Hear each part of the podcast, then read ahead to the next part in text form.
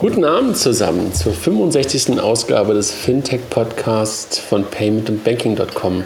Jochen, in einer absolut alten Zusammensetzung. Ich freue mich sehr. Wir sind zwar später als eigentlich erwartet und ich muss mich gerade bei Sibylle und ein paar anderen ähm, entschuldigen dafür, dass wir nicht am Sonntagmorgen zum Joggen schon da waren, aber dafür sind wir heute Abend da. Hallo. Dafür dann nächstes Mal dann zwei Podcasts beim Joggen.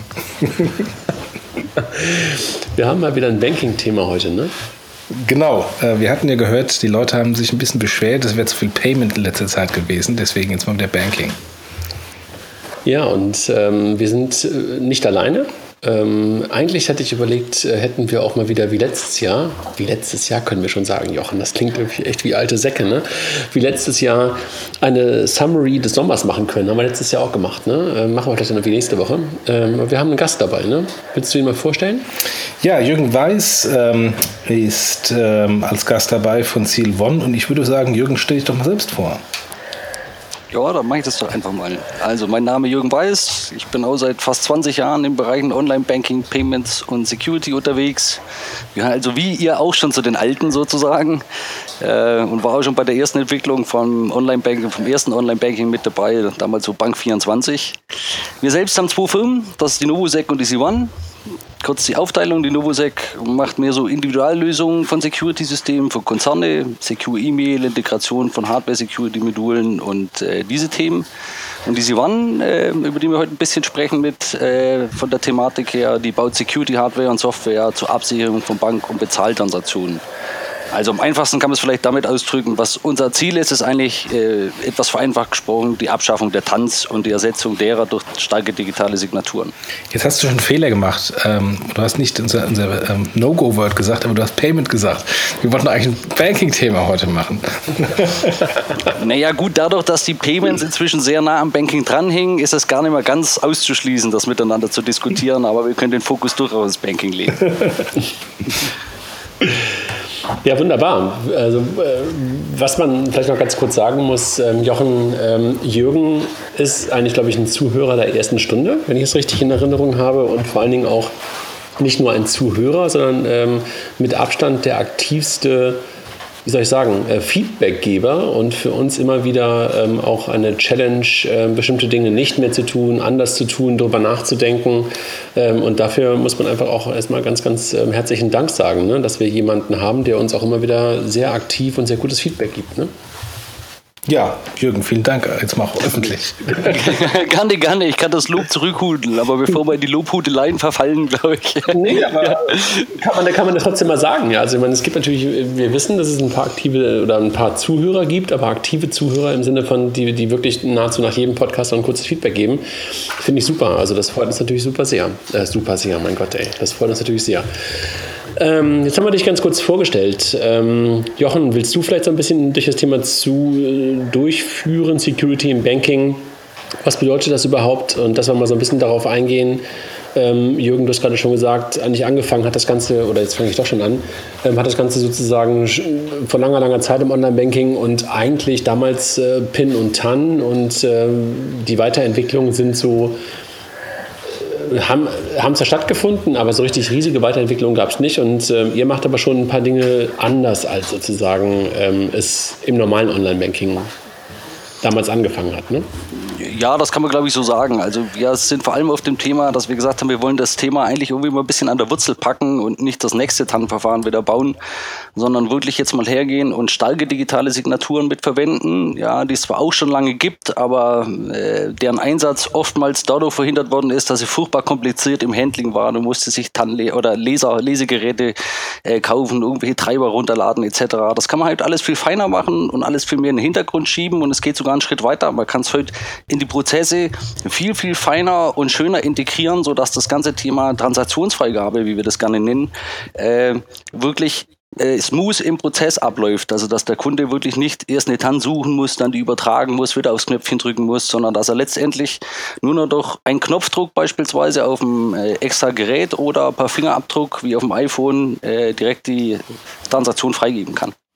Ja, wir, wir reden ja eigentlich immer noch über Tanz, wie am Anfang des Online-Bankings, oder?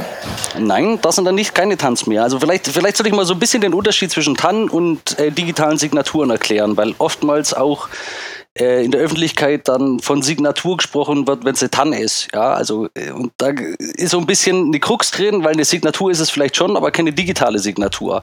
Ich erkläre es mal so ein bisschen.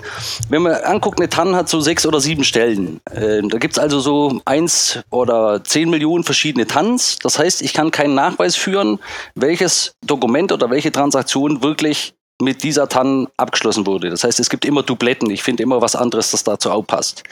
Eine digitale, äh, digitale Signatur dagegen, die referenziert wirklich genau das Dokument, das ich unterschrieben habe. Also das heißt, ich kann die Revision sicher nachweisen, das war genau der Text, den der Kunde unterschrieben hat. Und das ist erstmal der wesentliche Unterschied. Das, ich, das heißt, ich habe eine eindeutige Zuordnung von dem Thema, was hat der Kunde zu welchem Zeitpunkt als Willenserklärung abgeben.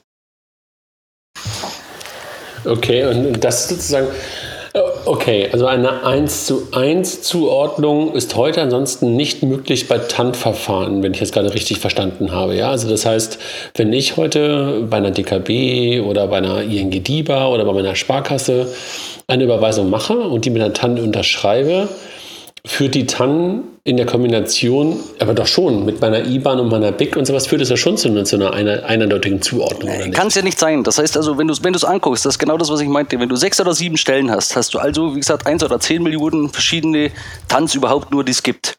Es gibt aber deutlich als 10 Millionen verschiedene ähm, Transaktionstexte. Das kannst du einfach nehmen. Ich nehme einfach eine Überweisung von der Zahl 1 bis zur Zahl 10 Millionen. Dann habe ich 10 Millionen verschiedene Dokumente. Ja, und die spätestens bei dem nächsten, das dazukommt, eine andere IBAN oder einen anderen Betrag sozusagen, werden die Tanz aus. Das heißt, ich kann nicht mehr eindeutig zuordnen, welche, welche, welcher Text ursprünglich mal da war. Und das ist der Unterschied. Ja, durch die kurze Stellen von den Tanz kann ich eben nicht diesen 1 zu 1 Nachweis auf das eigentliche unterschriebene Dokument bringen. Deswegen werden digitale Signaturen so gemacht, dass das berechnet werden. Deswegen sind die auch so furchtbar lang und deswegen wäre es natürlich unmöglich, die wieder einzugeben. Also wenn man die jetzt abtippen müsste, dann wird man da irgendwie so eine äh, lange Bitfolge mit XUVC3 und so eingeben. Das will natürlich keiner. Ja, deswegen ist das der Fall, dass man die dann eben wieder online zurück überträgt. Und da ist genau der, das Thema.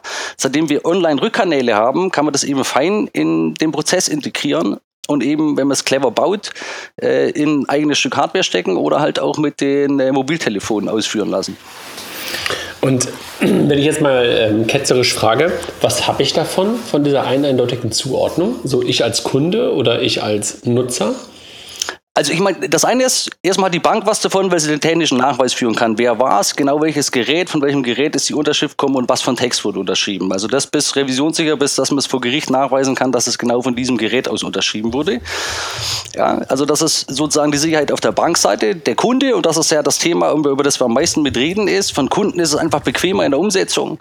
Ja, er muss eben keine TAN suchen, muss dann noch einen Text vergleichen, muss die TAN dann mühsam von A nach B übertragen, muss dann wieder einen Knopf drücken und wieder, wieder warten, bis es okay kommt, sondern er kriegt einfach nur die Transaktion angezeigt. Wenn es die Daten sind oder die Transaktion ist, die er unterschreiben will, dann drückt er auf den Knopf oder hält seinen Finger drauf. Jürgen, jetzt Aber, ähm, bequem und digitale Signaturen war bis vor ein, kurzer Zeit, bis ich deine Lösung mal kennengelernt habe, für mich zwei komplett unterschiedliche Dinge, die sich gegenseitig ausgeschlossen haben. Ich wollte das gerade sagen, Jochen, das Thema digitale Signatur kenne ich schon irgendwie auch seit meinen Anfangszeiten im Online-Banking. Genau. Klasse 3-Leser für HBCI und so Sachen. Oder HBCI mit, mit, mit Diskette oder sowas. Ja? Das war irgendwie auch die digitale Signatur, die ich so kenne, die ich so im Kopf habe. Ja, ich meine, technisch, technisch was die rein was die reine Signatur anbelangt, äh, ist es ja letztendlich sogar Ähnliches oder das Gleiche, was da rauskommt. Nur es ist genau eben der Punkt zu sagen, wie macht man das, dass es bequem ist? Und es geht eben. Ja, also was wir gemacht haben, ist auf der Geräteseite beispielsweise das Thema Kartenleser und Karte miteinander verschmolzen und ein eigenes kleines Security-Hardware-Gerät, entweder in Form vom USB-Stick oder so einem kleinen Bluetooth-Gerät mitgebaut, ja, wo praktisch alles mit drin ist. Und der Kunde dann eben nur noch sich auf das konzentrieren muss, was er eigentlich immer tun muss, auch bei den Tanz. Er muss nämlich lesen, welche Transaktion gibt er gerade frei. Ja, viele vergessen zu lesen, was, was sie eigentlich freigeben, sondern suchen nur nach TAN, übertragen sie. Jetzt lesen sie auf dem Display genau die Transaktion, die da kommt und müssen nur noch einen Knopf drücken. Und das andere wird im Hintergrund passieren. Das heißt, hinten dran wird die Signatur erstellt auf der Basis und dann wird er an den Server zurückgeschickt und kann dort bei der Bank geprüft werden. Und das ist ja genau der, der große Vorteil davon, dass der Kunde nur noch das tun muss, ja, genau überprüfen muss, die Transaktionsdaten und nicht irgendwelche sinnlosen Schritte sonst dazwischen machen muss. Mhm. Jochen, du wolltest aber gerade nochmal einhaken zum Thema Signatur und äh, Convenience. Ja, also äh, bei mir im Hinterkopf ist halt immer noch äh, Chipkartenleser Klasse 3, ZKA, äh, riesen, riesen Hardware, mit dem man einen erschlagen kann und äh, die unglaublich teuer ist und deswegen äh, kein Mensch sich anschaffen möchte bzw. anschließen möchte.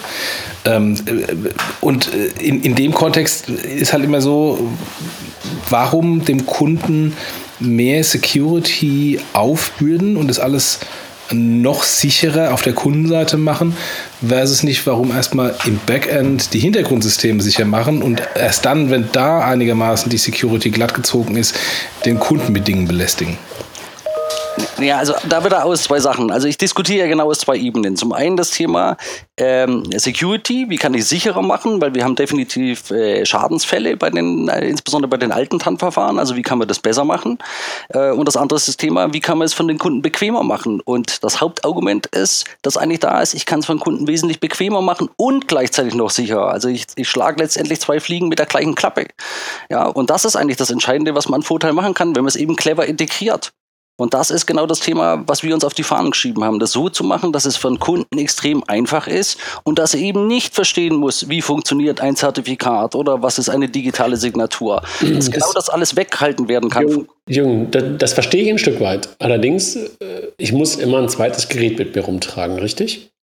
Also wie gesagt, wir haben zwei Varianten in der, in, im Portfolio. Das eine ist das, was ein extra ein Stück Hardware ist. Das ist auch das, was man wirklich äh, extrem hoch an der Sicherheit machen kann. Ja, also quasi nahezu absolute Sicherheit.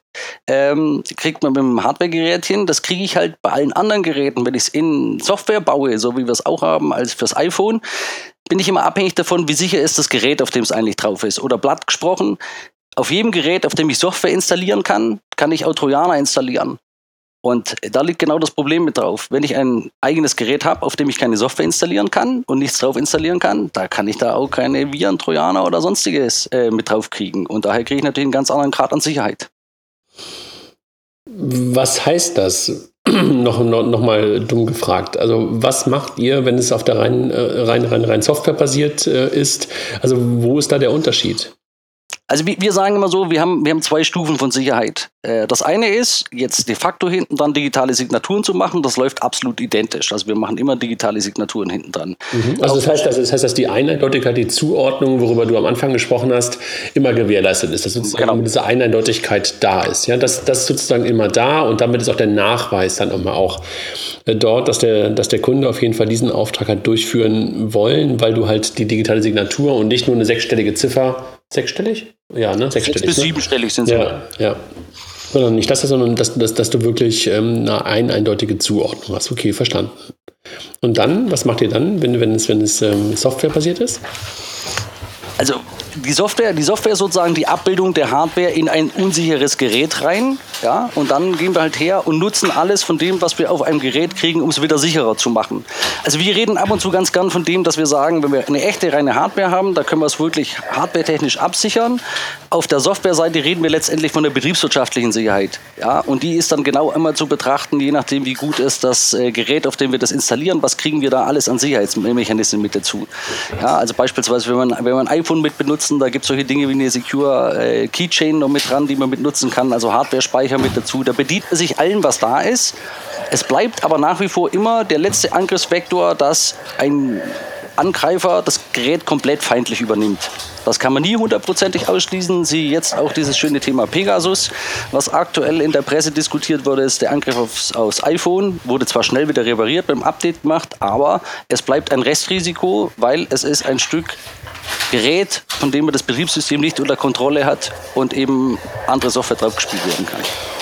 Und ähm, wenn du da über die, über die Mobilfunk Nutzung oder Mobiltelefonnutzung sprichst, ähm, nutzt ihr dann da immer die starke Authentifikation mit digitaler Signatur oder geht ihr dann auch runter und sagt, na gut, für eine Transaktion von einem Girokonto der gleichen Bank aufs andere Subgirokonto äh, der Bank, gleichen Bank, ähm, da ist das Risiko ja gleich null, weil da geht kein Geld raus.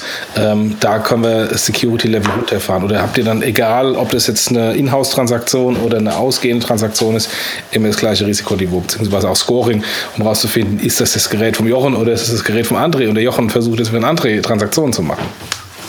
Ja, gut, die Frage müsstest du jetzt eigentlich streng genommen nicht mir stellen, sondern unseren Kunden, weil das sind die Banken, die sichern ihre Transaktionen ab. Wir sind ja sozusagen nur der, der Kuli oder der, der Stift, mit dem die Unterschrift getätigt wird und bauen das Ganze drumherum.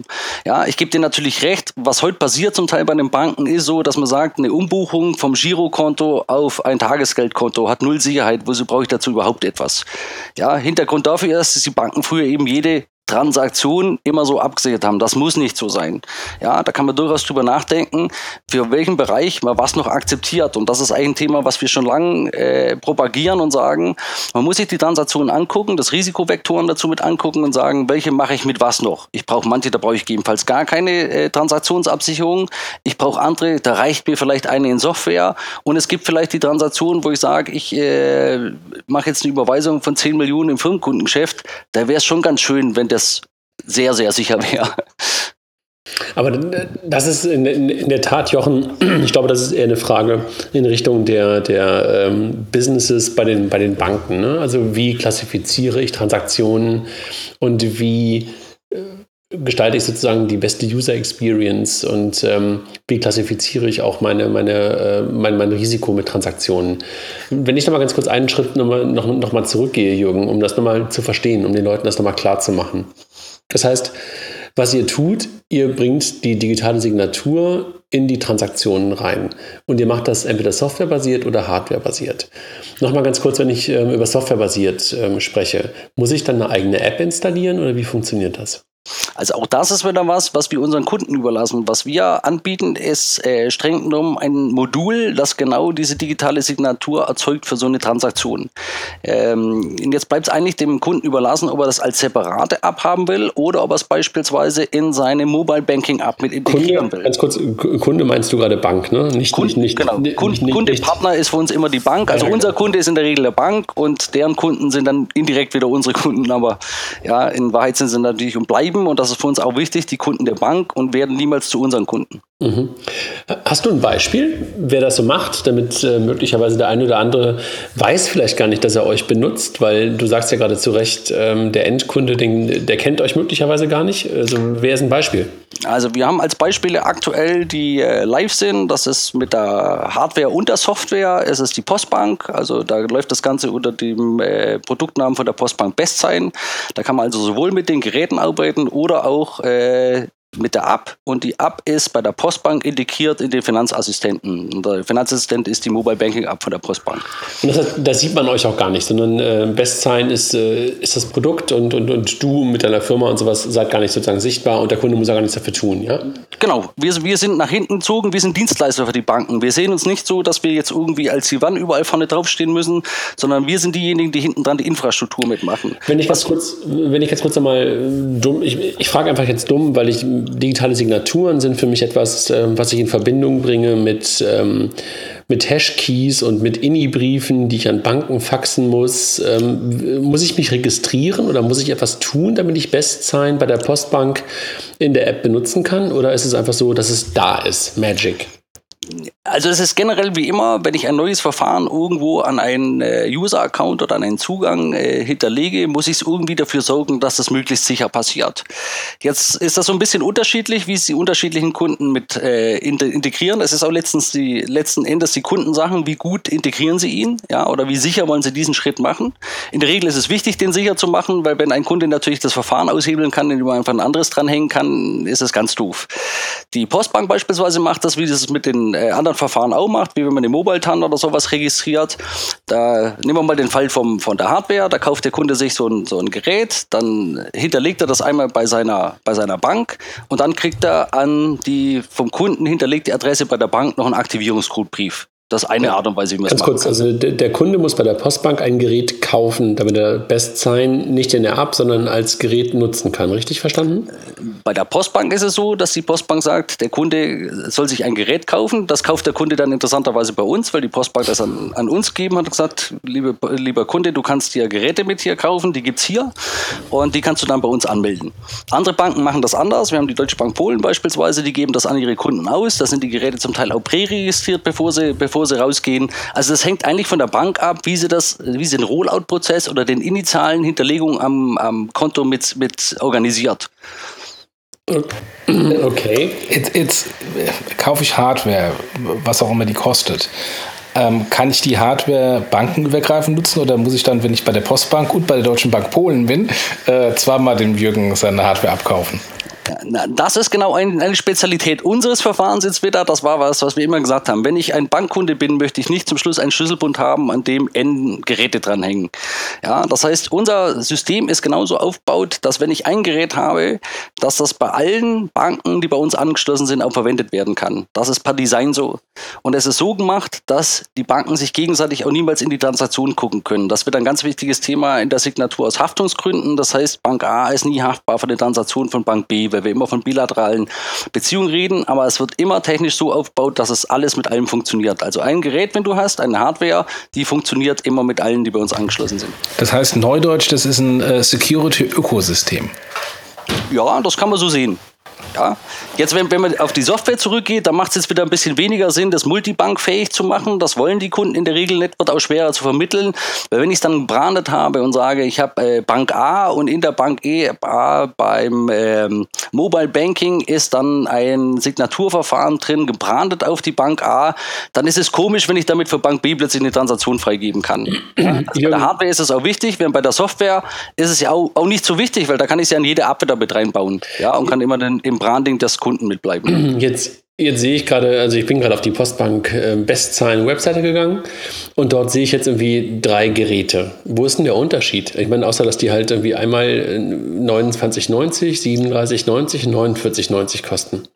Also der Unterschied zwischen den ersten beiden, die du da siehst, ist nur das Gehäuse, streng genommen. Da ist innen drin genau das gleiche. Das sind USB-Geräte, die ersten beiden. Ähm, die haben genau die gleiche interne Technik mit drin. Das ist einfach nur das Gehäuse. Das eine ist ein Kunststoffgehäuse, das andere ist ein Metallgehäuse. Ja, das ist mehr Optik, Haptik. Das eine hat ein bisschen größeren Button, das andere ein bisschen kleiner. Das ist mehr Farbe und Geschmack, würde ich jetzt mal sagen. Mhm. Ja, wie es der Kunde hat. Der Kunde kann einfach auswählen und hat nur eins, das er nehmen muss. Ähm, das äh, andere Gerät, das unten dran ist, ist ein Bluetooth-Gerät. Ja, weil wir haben das große Thema, wir machen unser Banking immer mehr über Smartphones, über iPads, über was weiß ich was. Und die haben nur einen Nachteil, die haben keinen USB-Anschluss. Oder wenn sie einen haben, kommt man nur ganz schwer dran. Ja, und deswegen bedienen wir uns dort einfach der Bluetooth-Schnittstelle. Das heißt genauer gesagt sogar Bluetooth LE, also Bluetooth 4, ja, der Thematik, sodass es da auch alles funktioniert. Aber äh, äh sagtest du nicht, wenn, wenn ich die App habe, brauche ich, brauch ich die Geräte gar nicht? Du brauchst sie nicht. Das ist die Frage, das, das ist die Frage, was dir die Bank anbietet. Also eine Bank kann ja sagen, ich lasse den Kunden wählen, ob er die harte Sicherheit haben will mit einem extra Gerät oder ich biete ihm auch an, ähm, das Thema in einer App zu machen. Er kann auch einfach sich die App runterladen und das mit registrieren. Das ist wieder die Sache unserer Kunden, was sie ihrem Kunden anbieten. Und letztendlich auch wieder ein Thema, was wir vorher diskutiert haben, wo man einfach sagen muss, das sollte man am besten risikotechnisch abwägen. Also was mache ich für, für, für, welches, für welche Transaktion ist was okay und wie lange ist es okay. Es ist ja gegebenenfalls auch was, was sich über die Zeit ändert und hängt davon ab, wie viele Angriffe gibt es auf die Geräte und wie gut ist die Infrastruktur der Geräte. Ja, mit dem iPhone haben wir ja was, was wo man wirklich sagen muss, da haben wir ein, ja, ein schönes Thema, das relativ sicher ist. Es ist halt so ein bisschen, da ist es ausnahmsweise mal der Vorteil von Monopolisten. Ja, dass eben alles immer auf dem neuesten Stand ist, alle immer die neuesten Security-Patches äh, reinladen, sodass man da ein relativ sicheres Gerät hat. Das ist bei Android in der Form gar nicht machbar. Ja, weil wir einfach zu viel viele Hersteller haben und zu viele Varianten von dem ganzen Thema letztendlich damit. Ah, okay. Das heißt also, wenn ich jetzt die, die App habe, ähm, eine softwarebasierte Authentifikation ist eher für iOS-Geräte und bei Android dann soll doch die Hardware mit dem Smartphone Tablet. Das, das wäre jetzt schon wieder eine security-gefärbte Antwort. Ja? Ähm, generell ist es so, es geht überall, ja, aber es sind eben unterschiedliche Angriffsvektoren, die man hat. Ja? Und was ich gerade gesagt habe, bei Android ist eben das Thema, für Android ist es wahnsinnig schwer, ein neues Betriebssystem-Update zu kriegen, ja, wenn eins rauskommt. Ja, weil man kriegt das in der Regel gar nicht. Das heißt, oftmals ist es so, dass die Leute, die wirklich ihr Gerät noch sicher halten, die routen es erstmal dafür dazu, damit sie es überhaupt mal updaten können. Ja, deswegen ist oft die Ableitung, die so crazy im Raum steht, der hat ein geroutetes Gerät, der soll das nicht mit benutzen. Manchmal ist es wirklich gerade andersrum. Wir schließen damit genau die Guten aus, weil die, die dafür sorgen, dass die Geräte auf dem Sicherheitslevel ist und alle Security-Patches eingespielt sind, ja, die dürfen dann nicht mitmachen, weil sie Gerät geroutet haben. Es ist manchmal ein bisschen crazy, was da passiert. Sag mal, Jürgen, wenn ich jetzt mal ähm, mir das angucke, jetzt habe ich gesehen, bei der Postbank ähm, gibt es Bestzahlen. Kann ich bei der Postbank auch noch anders das Ganze nutzen oder ist Bestzahlen die einzige Art und Weise? Nein, nein, nein. Die Postbank bietet aktuell drei verschiedene Verfahren an, also die Mobile-TAN. Dann bieten sie auch ähm, das Thema Chip dann oder Chip dann Komfort, wie es heißt. Sorry, wenn ich da ein bisschen schmunzel, weil den Komfort habe ich noch nicht verstanden bei dem Thema äh, an. Oder Bestsein oder Kunde kann frei auswählen, was er davon nutzen will. Okay. Und äh, wie ist so die Verteilung, wenn du darüber sprechen kannst, bei euch? Also wie viele Menschen kaufen ein Gerät und sehen diesen, diesen Security-Vorteil für sich selber und wie viel nutzen sie in der App? Also wir haben eigentlich zwei Effekte, die man momentan sagen kann. Was, äh, was wir extrem stark sehen, ist, dass Kunden, die viele Transaktionen machen, für die ist dieser Bequemlichkeitsvorteil, wenn man so ein extra Gerät hat und nur noch auf den Knopf drücken muss und nicht TAN suchen und TAN übertragen, extrem groß. Das heißt, wir haben so ein bisschen die Positivauswahl, sage ich jetzt mal, von denen, die viele Transaktionen machen, weil es gab durchaus Firmenkunden, die irgendwie am Tag eine TAN-Liste komplett verbraten haben, in Anführungszeichen. Ja, die, für die ist es natürlich ein Hochgenuss, dass sie es jetzt per Knopfdruck freigeben können. Ähm, aber, wenn, aber, aber ganz kurz, wenn jemand am Tag eine TAN-Liste verbrät, der ist ja normalerweise ein EBIX-Kunde, oder nicht? Ja, auch, aber das, das ist immer wieder je nachdem bei den, bei den Konzernen, die benutzen manchmal auch wirklich die, die Online-Bankings der Systeme. Das haben wir, glaube ich, bei allen Banken. Das ist kein Postbank-spezifisches Thema, sondern es gibt eben für manche Sachen, sind die besser aufgehoben im Online-Banking oder über das HBCI, ja, je nachdem, wo sie, wo sie da sind. Das kann man so pauschal gar nicht sagen. Okay. Ja, und das ist auch was, Stimmt, ich kann ich bestätigen aus meiner täglichen Praxis. Du bist aber kein Konzern. nee, ja, nicht aber Konzern, aber selbst im Startup. Ich habe zwei verschiedene Zahlbanken. Ähm, die ganzen internationalen Zahlungen wie die eine Bank, die nationalen Zahlungen wie die andere Bank, nationale Zahlungen wie EBIC, internationale ähm, individuell eingetippt und dann für jede Transaktion eine TAN. Mhm. Ja, und es ist ja auch was, das sollte man dem Kunden überlassen. Also es ist ja nicht so, dass die Banken sie nicht anbieten. Ja, der Kunde sucht für sich eben die Schnittstelle raus, die für ihn am besten ist und am besten zu seinen Prozessen passt. Und wenn er das gerne über das Online-Banking macht, wieso nicht? Ja, oder Mobile. Um die Frage aber noch ganz zu beantworten, beim ähm, Mobile sehen wir es natürlich noch extremer. Also Kunden, die Mobile Banking machen, weil da ja in der Regel dann das Thema, was sie sonst sehr häufig machen, äh, wenn sie Online Banking machen, nämlich Mobile TAN äh, gar nicht zulässig ist, die nutzen unglaublich stark natürlich das Bestsein-Verfahren mit. Ja, weil da ist es mit drin, mit dem Fingerabdruck freigeben, ist einfach bequemer geht's nicht. Ja, und da kostet es eben auch nicht. Also da kommt schon der Effekt mit dazu, wenn ich als Kunde was noch kostenlos kriege, dann nehme ich es erstmal kostenlos, das ist ja ganz klar. Achso, weil die Postbank den Leuten in der Mobile Banking App äh, Mobile TAN verbietet, ja? Ja, das macht ja nicht nur die Postbank so, sondern das hat ja die, die äh, kompletten Banken haben ja festgelegt, dass auf mobilen Endgeräten die Mobile TAN nicht genutzt werden soll. Ja, wie gut sie das jetzt ausschließen, ist ein anderes Thema. Ja, also das ist, äh, wenn man dann hinten dran guckt, meistens kommt man mit der iOutbank ab oder was weiß ich, man dann doch drauf hinten dran über ein paar Umwege über das über den Mobile Client. Aber eigentlich gibt es die Aussage von den Banken, dass sie sagen gemeinsam, wir lassen die Mobile TAN auf ein Mobilgerät nicht zu, weil die Angriffsvektoren einfach zu groß sind. Und das ist eigentlich auch ganz vernünftig, weil die SMS äh, App sozusagen, die in, der, in so einem Smartphone mit drin ist, die ist eben von allen anderen Apps auch zugreifbar. Das heißt, wir haben wirklich hier äh, das Gerät ziemlich offen, da kommt jeder dran und kann sich Forwarder und sonst was bauen. Und da ist halt wirklich auch schon viel passiert hinten. Jetzt bin ich ja tief äh, total überzeugt ne, von dem ganzen Thema. Jetzt hast du uns ja sozusagen, ich sehe das ja im Zencaster sozusagen tot geredet zu dem ganzen Thema. Nein, ganz im Ernst. Und das äh, klingt ja, klingt ja wirklich überzeugend. Jetzt muss ich aber Postbankkunde werden, oder wie? Naja, das ist nichts wäre mir lieber, wenn ich dir morgen sagen könnte, ja, du darfst gern Kunde einer deutschen Bank sein, egal welcher sie ist, ja, und Sparkasse komplett mit eingeschlossen. Es ist eben so ein Thema, wie immer, wir haben Security und es ist äh, was Neues, ähm, mit dem er startet und das ist dann erstmal, das dauert eine gewisse Zeit, bis die Banken das adaptieren. Dann ist es halt oft so, dass sie irgendwas anderes gerade gemacht haben. Ja, also ich sag mal, als wir mit den, mit den USB-Geräten rausgekommen sind, war gerade die Einführung von Chip dann. Ja, und es ist natürlich nur schwierig zu erklären in der Zeit, wo man gerade Chip dann live, live gibt, dass man sagt, oh, wir haben jetzt doch was Besseres. Ja, ähm, das ist so ein bisschen die Krux, mit der wir leben, dass wir warten müssen, bis dann wieder Zeit und äh, vielleicht auch Schäden manchmal genug da sind, dass wieder genug Druck da ist, dass man wirklich mal die nächsten Umstellungen macht. Und warum ist Chiptan nicht mindestens genauso sicher? Weil ich kann ja, lass, lass mich selber antworten, weil ich nicht die 1 zu 1 Zuordnung habe, ja? Genau, also man kann es eigentlich auf zwei Sachen sagen. Es ist das, das Sicherheitsthema. Ich versuche, gerade zu lernen. Ich, ne? ich, ich, will, ich will auch, also damit das auch nicht falsch rüberkommt, ich will die Chip dann nicht schlechter machen, wie sie ist. Von der Security-Seite ist sie vielleicht tragbar, da kann man gar nicht sagen. Es ist, bleibt zwar irgendwie ja, ein Luftballon und kein wirksamer Airbag, ja, das wird man auch spätestens mal dann, wenn es wirklich mal kracht, aber ähm, es ist natürlich schon, von den TAN-Verfahren ist die Chip dann schon mit ganz vorne, ja. Da kann, da kann man nichts dagegen sagen. Aber jetzt nehmen wir den zweiten Thema und das ist das, auf das wir ja diskutieren, insbesondere wenn wir Fintech machen. Usability? Fragezeichen. Also möchte ich wirklich eine Transaktion machen und ein Gerät irgendwo davor halten, dann ein paar Sekunden warten, dann dreimal auf OK drücken, dann eine TAN abtippen, wieder ins andere System? Ist das das, was Komfort ist? Also aus meiner Sicht ist das was, das ist fast schon unerträglich. Ja, aber das, ja? Ist, das ist generell bei jedem, bei jedem zusätzlichen Hardware-Ding für mich der Fall. Das, was du gerade beschreibst, äh, trifft euch ja dann auch ein Stück weit. Es, also bei uns ist das Hauptthema, das kann ich dir auch wirklich sagen, dass auch das Feedback von den Kunden kriegen. Das Hauptthema ist, sie hätten es gern von ihrer Bank schenken, natürlich idealerweise. Ja, nur kann die Bank auch nicht einfach nur für x Millionen Kunden ein Gerät kaufen, das kann ich auch nachvollziehen. Aber vielleicht ist es eine Idee, mal für Neukunden zu, anstatt einen Tankgutschein äh, so ein Gerät oder sowas mit reinzunehmen. Das macht vielleicht mal mehr Sinn. Ja, aber von der Usability, da sind die Kunden total begeistert. Ja, also sagen, ich stecke hier noch ein Gerät dran, da kommt die Transaktion aufgeleuchtet, drücke auf den Knopf, was Besseres habe ich nie gesehen. Ja, und wir haben genug Kunden, die sagen, ja, äh, wann gibt es denn das bei Bank B? Weil gegebenenfalls bin ich mit der Bank A oder Bank B nicht zufrieden. Ja, ich möchte aber unbedingt das Verfahren behalten. Mhm. Ja, also das haben wir wirklich.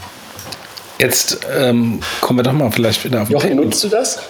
Ähm, nee, ich bin bin nicht bei der Postbank und sonst überall äh, habe ich ähm, äh, MTAN, äh, also obwohl es unsicher ist, kriege ich mir noch die TAN. Ähm, und dann habe ich natürlich so einen USB-Stick äh, für EBIX, für die Daten. Bei P-Direkt bist du auch nicht zufällig bei der Taugo Bank oder bei der HVB. Weil da kannst du es als Taugo und HVB-Kunde auch noch mit benutzen. Nee, ich bin nicht. Sowohl als auch. Ich habe es ja immer noch nicht geschafft, mich für P-Direct zu Genau, solange, solange ich mich nicht mit meinem Mobiltelefon anmelden kann, genau. scheitere ich daran. Ich auch. Weil ein nicht mobil optimierter. Kann man, ähm, kann man, Jürgen, kann man bei euch im Shop denn äh, die Geräte mit PayDirect bezahlen? Die, die im Shop bei uns aktuell? Ja. Nein, haben wir P-Direct noch nicht integriert aktuell. Ja, also bitte, ja. ja. Ich habe aber eine andere Company, da habe ich P-Direct integriert. Ja. Also das können wir dann gegebenenfalls noch nachziehen. Aber das ist halt auch immer so ein Thema, das ist ja ein, ein Kunden für Shop von der Postbank. Ja. Also das geht immer Schritt für Schritt. Ja, aber die Postbank war doch einer der ersten P-Direct-Kunden, äh, P-Direct-Teilnehmer. Also bitte, muss doch soweit sein. Naja, egal, anderes Thema. aber nicht über Payment reden. Also wir, wir können es wir jederzeit machen, was mich die Aussage so trifft. aber die Frage ist, warum, ne? Nein, andere. Das ist ein anderer Podcast. nee, aber äh, ganz kurz mal beim, beim Payment äh, geblieben. Die BaFin hat ja diese, diese Two-Factor-Authentifikation ähm, ähm, für ähm, den Zahlungsverkehr im, Rahmen der MAC ja auch ähm, vorgeschrieben, zumindest im B2C-Zahlungsverkehr.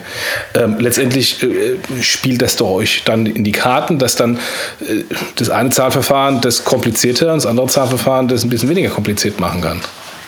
Abs absolut, so sehe ich das auch. Also was uns so ein bisschen dagegen spielt momentan ist, dass man zum Teil die Security ganz rausbaut, ja, und sagt, das machen wir sogar ganz ohne TAN. Ja, das ist was, was ich ehrlich gesagt von den Banken nie nachvollziehen kann, weil das, äh, man sieht, dass TANs dafür irgendwie nicht geeignet sind und dass sie unbequem sind. Das kann ich nachvollziehen. Dass man es jetzt aber ganz abschafft und nicht einfach was Besseres macht, das so bequem ist, dass der Kunde sagt, naja gut, mein Finger drauf liegen, bevor ich Ja sage oder zum Ja sagen, das tut es ja nur wirklich. Das kann ich ja jederzeit machen.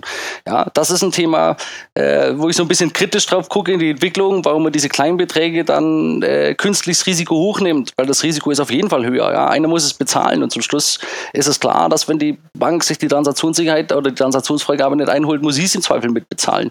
Ja? Und das ist ohne Not aus meiner Sicht, weil man kann es eben schön bequem machen, ohne dass es von Kunden irgendwie Handstände sind, ja, um eine Transaktion freizugeben. Aber schön bequem und also äh, ich, also ich habe mich ja wirklich darüber gefreut, als die Kollegen von GiroPay und, und, und ähm, ja letztendlich letztendlich auch die ganzen NFC ähm, Bezahlmethoden jetzt plötzlich ohne PIN und, und, und ohne Eingabe einer TAN bei GiroPay ähm, bis 25 oder 30 Euro jetzt Zahlungen ermöglichen, weil es einfach aus meiner User-Perspektive ähm, total nachvollziehbar ist. Also ich freue mich wirklich jedes Mal, wenn ich mittlerweile mit der Kreditkarte äh, kontaktlos ähm, ohne Eingabe der PIN bezahlen kann oder ohne eine Unterschrift bezahlen kann. Und das gleiche gilt ja dann online sozusagen für das GiroPay unter 30 Euro. Also aus der Kundenperspektive kann ich es total nachvollziehen. Ich verstehe deinen Punkt, dass irgendwer das Risiko zu tragen hat, aber das geht doch, glaube ich, ein bisschen in die Richtung, ähm, die Jochen vorhin angesprochen hat, dass man natürlich auch eine ganze Menge an ähm, Security bzw. an Fraud auch in den Backend-Systemen ab, ähm, abbilden kann. Und ich meine, die Bank weiß ja so viel über mich und ähm, ob mir eine 30-Euro-Überweisung oder 29,90 Euro Überweisung zugetraut wurde, in Anführungszeichen, kann die Bank doch lange im Vorfeld feststellen und muss nie an der Transaktion das Ganze festmachen. Ja, also jetzt, da muss ich doppelt drauf antworten letztendlich. Das eine ist das Thema, was du ansprichst, sind die Fraud-Management-Systeme, die hinten dran sind. Ja, das ist was, wo ich 100% unterschreibe, das braucht man auf jeden Fall. Also man kann auch nicht alles absichern mit dem, dass man vorne Security dran macht, ja, weil letztendlich ist es immer noch so, wenn mir irgendwie jemand 10 cm über, überzeugendes Stahl an den Kopf hält und sagt, unterschreibt jetzt hier mal, ja, dann werde ich draufdrücken. Also solche Sachen kriege ich natürlich mit dem Fraud-Management-System trotzdem gegebenenfalls abgefangen hinten dran. Das heißt, das ist kein Entweder-Oder-Thema, sondern immer ein Beides. Und was es mir geht, ist vorne dran. Wenn ich das so einfach machen kann, dass ich nur noch einen Finger drauf halten muss, dann hast du doch auch kein Problem damit, die Transaktion freigeben, anstatt auf den Knopf in deiner App drauf zu drücken, einfach nur deinen Finger drauf zu halten. Das ist doch kein Unterschied mehr und ich kann mir das komplett mit einholen. Warum soll ich denn was weglassen, was ich ganz bequem vom Kunden kriegen kann? Äh, äh, da würde ich fast sogar deine Aussage umdrehen und sagen, wenn das so einfach ist, warum machen es die Banken nicht alle schon längst? Ja, ein Prozessthema meiner Ansicht nach. Also das ist halt genau dieses Thema, wo du sagst, man muss solche Dinge gemeinsam angucken, ja, quer über alle Sachen mit drüber und es dauert dann. Und manchmal ist es auch ein Thema, wir haben jetzt gerade was anderes eingeführt, ja, und jetzt müssen wir ja zugeben, dass irgendwie äh, dieses Gerät jetzt doch nicht der finale Schluss war und doch nicht so bequem ist, ja, und dann tut man sich halt schwer und dann lässt man es lieber erstmal weg und hofft, dass nichts passiert, ja. Aber wie gesagt, ich habe das vorher absichtlich so gesagt, ja, äh, das ist halt, man kann es nicht anders ausdrücken. Luftballon ist kein Airbag, ja, und wenn es knallt, wird was mal irgendwas passiert. Und das ist halt genau das Thema. Ich kann mit relativ wenig Aufwand was reinkriegen, ja, was mir nachher viel, viel Ärger wegnimmt. Ja, und es ist auch andersrum, von Endkunden, das darf man auch nie vergessen. Immer diejenigen, die noch nie vom Schaden betroffen waren, sind in erster Linie diejenigen, die sagen, man kann es eigentlich auch ganz weglassen. Wenn ich mal einen Schaden hatte, habe ich so viel Aufwand damit, ja, dass ich sage, ich muss das melden, da muss ich Rückfragen antworten, da muss ich das machen, da muss ich warten, bis ich mein Geld wieder zurückkriege. Ja, in der Regel, wenn alles okay war und ich nichts falsch gemacht habe, zahlt mir die Bank ja zurück, was okay ist. Aber ich habe einen riesen Aufwand damit, von einem einzigen Schaden, den ich damit habe. Wie oft kann ich denn in der Zeit auf den Knopf drücken oder meinen Fingerabdruck drauf halten? Aber auf der anderen Seite muss ich sagen, weißt du, das ist ein Argument, ähm, das zählt für mich nur so, so mittel. Ähm, das ist ein bisschen so die Frage, ähm, wie hoch ist mein persönliches Risiko? Ähm, keine Ahnung. Wenn ich jetzt sage, ähm, ich fahre jetzt immer nur mit 5 oder mit, mit 60 über die Autobahn, weil mein Unfallrisiko deutlich äh, minimiert wird, kann ich das tun. Ich kann aber auch sagen, boah, ey, ich fahre aber weiter mit 140 über die Autobahn, weil die Wahrscheinlichkeit, dass ich irgendwie einen Unfall baue, ist doch relativ gering. Weißt du, was ich meine? Also, wenn ich halt irgendwie im Alltag mit, mit, mit, mit, mit höherer Convenience und mit geringerer, in Anführungszeichen, aus deiner Perspektive Sicherheit äh, immer gut durchgekommen bin, also immer nur mit dieser Angstkeule zu, zu, zu wählen, finde ich schon ein bisschen. Äh nein, nein, ich will ja nicht mit der Angstkeule wählen. Ich will es ja bequem machen, damit es für dich einfach wird. Ja? Und andersrum gesagt, wenn du wirklich sagst, ich habe da nichts dagegen, wenn du sagst, ich trage das Risiko für mich selbst, bis 50 Euro will ich gar nichts mehr groß machen. Ist mal alles zu kompliziert. Ich will auch meine, meinen Finger nicht draufhalten und ich will schon gar kein Gerät auspacken oder sonst was. Warum nicht? Aber dann wäre das richtige, der richtige Weg zu sagen, dann sagst du, ich will bis 50 Euro, will ich einfach nichts machen, dafür zahle ich alle Schäden selbst. So ist es aber nicht. Die Wahrheit ist, wir nehmen es runter. Wenn dann ein Schaden passiert, ist wirklich viel Geschrei, viel Tohuwabo. Wie konnte das nur passieren? Und dann geht der Aufwand los. Und wer bezahlt es denn zum Schluss?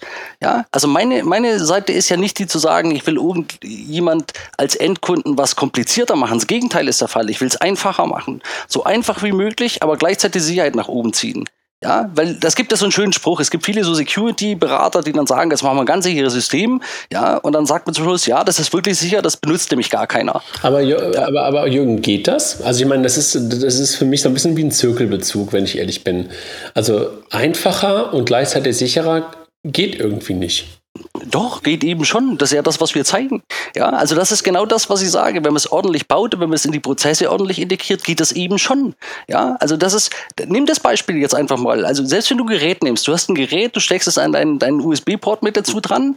Ja, so und jetzt machst du deine Überweisung. Bisher musstest du irgendwie entweder auf deinem Telefon eine TAN abtippen händisch, da konntest du Falscheingaben machen, Fehler machen, dreimal was weiß ich was, ja, und dann musst du wieder auf, auf jetzt lossenden an die Bank und warten drauf, bis die, bis die Antwort zurückkommt hast du das Gerät da dran stecken, sagst, ich möchte die Überweisung machen, dann wird die, dann zeigt sie dir an auf dem Display und du drückst auf den Knopf und das war's. Und du kriegst die Bestätigung von der Bank auf der anderen Seite. Das ist doch bequemer.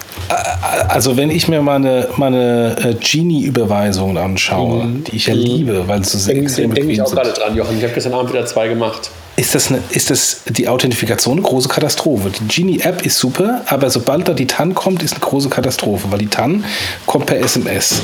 Dann muss ich in die SMS-App wechseln, da Copy-Paste Copy die TAN rübernehmen oder wieder zurück. Und du siehst wieder oben in die Notifications, da kannst du da sofort... Das geht so schnell, äh, da kann ich mir es nicht merken. oh, komm, ey. also ich muss, ich aber du musst sie immer noch abtippen. Also ich abtippen, ist ein, ein Riesenaufwand. Also wenn ich dann, wenn ich dann mit einem, mit einem Fingerprint... Äh, das machen könnte, wäre es deutlich bequemer und offensichtlich auch deutlich sicherer. Genau, ich kann die Sicherheit erhöhen und die Bequemlichkeit erhöhen. Und das ist genau das Thema, was ich sage. Und das, über das sprechen wir. Das ist eben genau beides nach oben zu ziehen. Ja, und nochmal, ich bin auch ein, ich bin auch ein Mensch, der immer zu den Banken sagt, verkauft nicht, die, wir sind die sichersten oder was weiß ich was. Insbesondere dann, weil die meisten Banken haben ja dann entweder in der Migrationsphase oder sonst was ohnehin noch andere Systeme. Und das wäre natürlich ein Nightmare, nach außen zu, zu äh, argumentieren und sagen, wir haben unterschiedlich sichere Verfahren. Also kann eine Bank sowieso immer nur sagen, es ist alles sicher. Ja, letztendlich ist es auch so, wenn im Zweifel für den Endkunden Kunden, weil im Zweifel wird die Bank dann das Thema mittragen. Ja, aber natürlich macht es Sinn für die Bank, es dahin zu schieben, wo sie den Schaden nicht hat. Ja, es gibt im Security-Bereich halt immer noch ein großes Problem. Derjenige, der den großen Schaden klein macht, ist ein Held. Derjenige, der einen großen Schaden verhindert, ist eine Kostenstelle oftmals. Ja, und das ist so ein bisschen die Krux, die passiert. Viele Schäden müssen erst passieren, dass man glaubt, dass es anders ist, anders geht und dass es anders besser geht. Hm, ich denke gerade darüber nach. Denke gerade darüber nach, ob sozusagen die höhere Sicherheit nicht dazu führt, also die vermeintliche höhere Sicherheit, nein, die sichere höhere Sicherheit nicht dazu führt, dass die Nutzung deutlich zurückgeht und ähm, dass du damit sozusagen auch ähm, möglicherweise auf der Business-Seite weniger Umsatz oder weniger Geschäft machst oder weniger Ersparnis hast. Wobei es kommt ja immer darauf an, ähm, wie dann die User Experience ist. Wir, wir ja. feiern ja jedes Mal Apple Pay, auch wenn es immer noch nicht da ist. Und du hast ja immer noch die Wette laufen mit deinem Hinterteil. Ja, stimmt. Ähm, was macht ein Apple Pay? Apple Pay hat ja ähm, die, die, die Echtkartennummer abgeschafft mit dem Token und nutzt ähm, diesen Fingerprint ähm, für eine starke Authentifikation. Also ähm, macht faktisch die Transaktion sicherer und gleichzeitig bequemer. Keine Frage. Also ähm, das verstehe ich schon. Also, äh, also ich, ich verstehe das total, ähm, dass, dass der Vergleich irgendwo auch da ist und, und ähm, dass dass Apple da letztendlich mit dem, mit dem, mit dem Fingerprint ähm, äh, in, in eine, nicht, nicht in eine ähnliche Richtung geht, aber durchaus halt auch ähm, eine Sicherheit über, über einen zweiten Faktor mit da reinbringt, was ich auch gut finde. Der große Vorteil ist halt bei den Kollegen, dass es halt irgendwie in ihrem Silo, in ihrem Gerät einfach ähm, sozusagen alles in einem, in einem Ding stattfindet. Das macht natürlich irgendwie, ist ein deutlicher Unterschied, als wenn ich halt ein zusätzliches Hardwaregerät brauche. Also ich glaube, das liegt, ich, ich glaube, das liegt natürlich einfach daran, Jürgen, ich bin einfach sozusagen ein historisch gebranntes Kind. Ne? Also wir haben über Jahre versucht, ähm, mit, mit, mit Starfinance damals so wie HBCI-Chipkartenleser an den Mann zu bringen. Und ich habe hab äh, an vielen, vielen Stellen sehr ähnlich argumentiert wie du. Ähm, und dann habe ich irgendwann gedacht, ey, nee, das ist, ähm, das ist auf eine gewisse Art und Weise sehr convenient für bestimmte Leute. Und darauf ja, ja, aber da muss man schon fair sein. Also ist es wirklich convenient, also selbst wenn du heute vom Sekoda diskutierst, ja, was die, was eine ähnliche oder vergleichbare Sicherheit ja hat, ja, wo du sagst, du hast die Chipkarte mit dazu, mit, hey, mit nee, nee, nee, ich sage einfach nur, also, also guck einfach zehn Jahre zurück und äh, da war das schon, also das war nicht so schlecht mit diesen HBCI-Chipkartenlesern und dem ganzen Kram, aber letztendlich ging es halt da auch immer um das Thema Sicherheit, also es kam immer aus der Sicherheitsargumentation heraus und deshalb bin ich halt irgendwie ein Stück weit skeptisch, weißt du ja auch, dass ich bei dem Thema halt irgendwie immer so, so, so ein bisschen skeptisch darauf gucke. Ich verstehe das. Und ich finde das ähm, vor allen Dingen dann halt äh, in der Tat eine ähm, ne, ne, ne sehr smarte Lösung, wenn das Ganze halt im Gerät in der App stattfindet. Und äh, du sagst natürlich aber auch zu Recht, unter Android eigentlich nicht so richtig empfehlenswert, weil einfach immer noch relativ viele äh, Backdoors dann offen sind. Ähm, Dann bin ich also, wie gesagt, nicht empfehlenswert würde ich jetzt so pauschal gar nicht sagen. Du musst das dann berechnen. Ich sage nur, wir reden von der anderen Qualität von Sicherheit. Mhm. Ja, also das heißt, das muss man auch ganz klar sehen. Die Android hat auch manchmal Vorteile. Es ist so verteilt, dass es auch von Angreifer wird das schwierig ist, die einzelnen Geräte anzugreifen. Ja, weil ich für jedes Ding wieder einen extra Angriff bauen muss. Mhm. Ja, das letztendlich ist es wirklich eine Frage von der Abwägung, was kriege ich wie zusammen und es ist eben eine Kombination. Wenn ich mehr Software habe oder die, die Sicherheit etwas laxer, sage ich jetzt mal, oder nicht ganz so hoch mache, wie ich es mit meinem eigenen Hardware-Gerät machen kann, dann muss ich eben noch ein paar zusätzliche Sachen mit hinten dran machen. Und ich muss wissen, gegebenenfalls reicht das irgendwann nicht mehr. Und dann muss ich es halt doch mit Hardware machen. Bei Hardware bin ich halt auf der sicheren Seite. Ja? Und bei der anderen Seite bist du immer so an der Wand, wo du hochkrapselst, aber du wirst nie auf die ganz sichere Seite mit drüber kommen. Aber man kann es natürlich betriebswirtschaftlich, wie ich es nenne, sicher genug machen, dass ich es für eine Bank einsetzen kann. Hm. Sag mal, wenn ich jetzt mal so kurz darauf, darauf gucke, jetzt sagst du, das ist sozusagen gerade der heiße heißeste Scheiß in Sachen Sicherheit im Online-Banking, was ihr da macht. Was kommt denn als nächstes? Aus, aus meiner Sicht ist es aktuell genau dieses Thema. Also A, wie kriege ich das Thema möglichst bequem rein? Und nochmal, das ist für mich ganz, ganz wichtig. Wir kommen genau von der Bequemlichkeitsseite. Es wird einfacher, ja, zu sagen, ich kann jetzt mal gucken, wie, wie lange oder wie gut kriege ich es in die, in die Smartphones mit rein. Wird es ein Thema sein? Werden wir auch abwarten, was an Angriffen da ist, wie gut die Hersteller mit reagieren. Das wird so ein bisschen wieder Wettlauf sein. Ja, wenn ich auf die ganze Seite wechseln will, dann sage ich, ich habe ein Stück Hardware und gewöhne den Kunden daran, dass er einfach auf diesen einen Knopf drückt. Ja, und wenn ich das bei mehreren Banken Banken hätte oder bei allen meinen Transaktionen, die ich habe, dann stört mich dieses eine Gerät garantiert auch nicht mehr. Das ist eben, eben mein Thema, wo wenn, ich sage, wenn ich ein Ding habe, wo ich drauf drücke, dann ist okay, da habe ich mich dran gewöhnt. Und wenn du, wenn, wenn du aber noch einen Schritt weiter guckst, was kommt denn als nächstes Security-Thema? Weil ihr habt ja das Thema irgendwann jetzt hochgebracht und habt das sozusagen erfunden. Was kommt als nächstes? Was glaubst du, was ist sozusagen die nächste Security? Ja, mein größtes Problem dabei ist, äh, dass man uns ja vorwirft, dass wir sieben bis zehn Jahre voraus sind. Ja, wenn ich jetzt so nach vorne gucke, ähm, ich, ich glaube nicht, dass da besonders viel kommt. Ja? Also es kommt dieses Thema, wie weit kann ich Dinge absichern und mit den Smartphones, mit dem Sandbox-Prinzip habe ich ja erstmal die Chance, überhaupt was aufs gleiche Gerät zu kriegen. Ja, man müsste sich ja die Frage stellen, wieso ging das früher bei den PCs nicht, wenn wir heute alles in einem Gerät abwickeln können, weil eben die Architektur ein bisschen anders ist. Da kann man es eher machen. Und dieses eher ist die Frage, wie lange das eben geht und wie gut die Hersteller dagegen agieren und wie schnell wir wieder, wieder die Löcher stoppen. Oh, jetzt ist Jürgen gerade weg, Jochen. Ja. Aber ich glaube, er wollte unterziehen, dass im Sandbox-System der, der, der, iPhones äh, deutlich oder die, der mobilen Geräte deutlich sozusagen ähm, besser dafür geeignet sind, dass man da halt in einem Gerät alles machen kann, als halt früher auf den PCs. Ne? Ja. Wenn wir mal ganz kurz, also jetzt ist er gerade weg und äh, wir warten mal, ob er wiederkommt. Ähm, das klingt ja irgendwie schon, schon, schon, schon irgendwie äh, ganz sicher und, und, und, und, irgendwie auch sehr überzeugt. Klar, äh, er muss natürlich auch sehr, oder ist natürlich auch sehr überzeugt von dem ganzen Thema. Ähm, was glaubst du denn? Setzt sich das durch?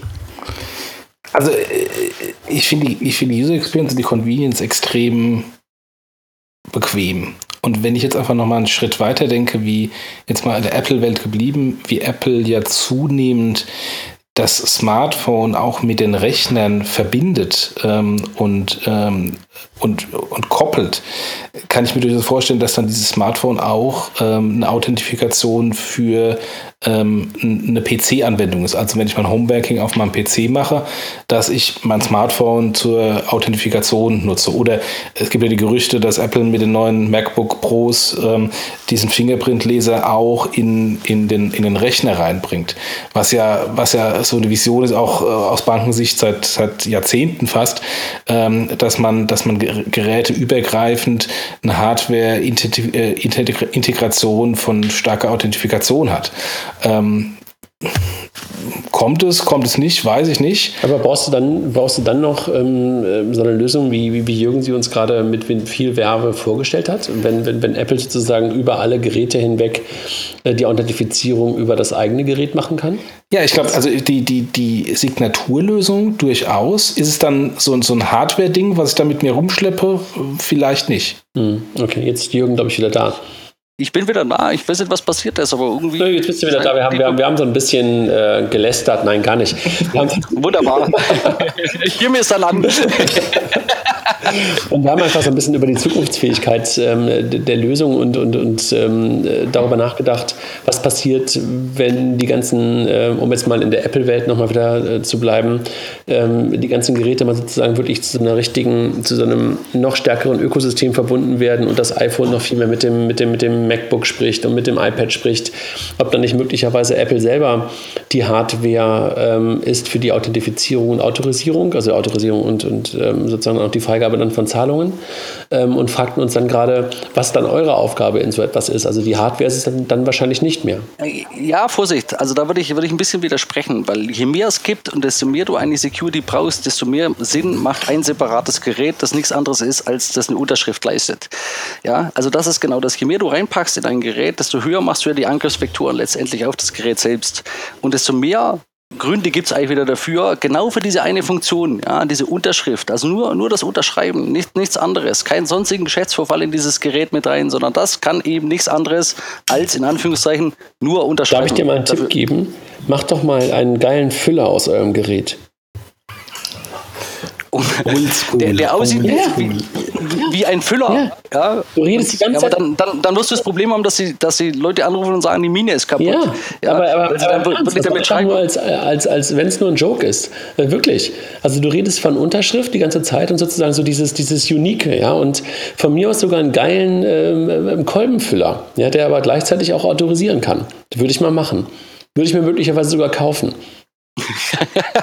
Dann muss ich wirklich mal einbauen. Gut, das ist, das ist bei Hardware ist es natürlich so, du musst natürlich eins fairerweise sagen. Also eine Hardware zu bauen ist ich natürlich weiß. nicht so wie Software, die ich mal kurz mache, Klar. sondern die Initialkosten sind ich natürlich weiß. dafür schon. Aber, aber, aber, aber im Ernst, also so ein Ding, ja, was du halt irgendwie auch für einen anderen Use Case, nämlich für deinen, guck mal, also wir alle, ne, sind ja super digitale Menschen. Aber was wir alle ja wieder irgendwie angefangen haben, oder viele von uns, ist wieder ein Moleskin mit uns rumzuschleppen und teilweise sogar auch wieder Füller mit uns rumzuschleppen oder hochwertige Kugelschreiber mit uns rumzuschleppen, weil wir in Meetings plötzlich wieder richtig schreiben, ja, also äh, mhm. Notizen machen.